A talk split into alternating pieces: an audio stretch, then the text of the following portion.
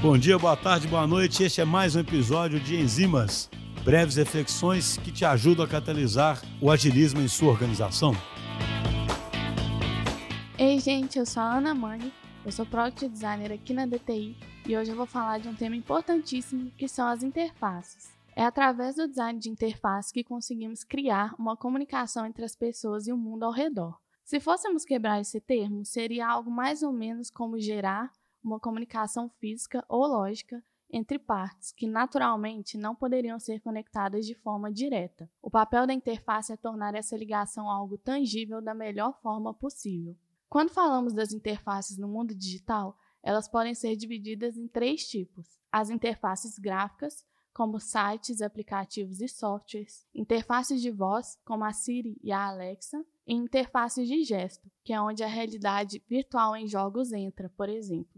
Mas vamos falar um pouquinho das interfaces gráficas, que são as mais comuns de vermos no nosso dia a dia. Independente do tipo de interface ou das suas especificações, ela precisa andar lado a lado com a experiência do usuário. Isso porque, quando estamos prototipando uma solução, nosso objetivo principal deve ser a consistência, a usabilidade e o engajamento daquilo que estamos propondo. Queremos que nossa interface seja útil, agradável e gere confiança no processo que o usuário precisa realizar através dela. Ou seja, o processo de construção de uma interface é muito mais do que apenas desenhar uma tela, é pensar e proporcionar toda uma experiência. Mesmo assim, é bem comum ficarmos apegados a interfaces bonitas e cheias de elementos criativos. É algo que deixa os olhos brilhando e dá vontade de replicar em todos os lugares. Mas muitas vezes esses conceitos são subjetivos, e o que funciona e é bonito para um usuário pode não ser interessante para outro. Afinal de contas, estamos construindo uma experiência, e a forma como as pessoas se relacionam com ela é única. Mas então, como podemos garantir a nossa interface está atendendo a todos? Esse processo de construção é um ciclo,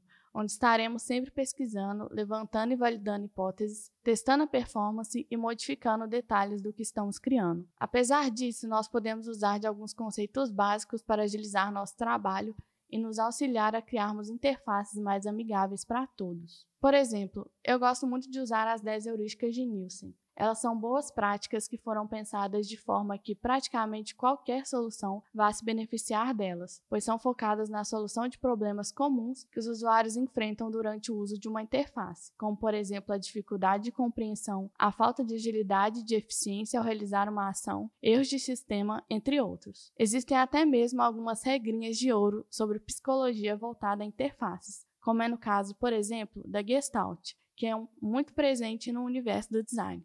Precisamos considerar a unidade, a forma e a harmonização dos elementos que estamos criando, pois a maneira como nosso cérebro funciona irá influenciar diretamente no jeito que os usuários irão perceber a interface. Outro ponto interessante é a acessibilidade, que é um tema que vem sendo cada vez mais relevante. É quando falamos em interface para pessoas que têm qualquer tipo de barreira ou dificuldade, seja ela técnica, física, visual ou cognitiva. E pensar em todos esses diferentes pontos torna nosso processo de design ainda mais rico e desafiador. É claro que tudo isso deve estar alinhado com a estratégia do seu produto e ser adaptado conforme as necessidades específicas dos seus usuários. Mas mantendo em mente essas dicas e se preocupando com o seu usuário e com o diálogo que você está projetando para ele, com certeza você criará uma boa interface muito antes de sequer abrir o firma.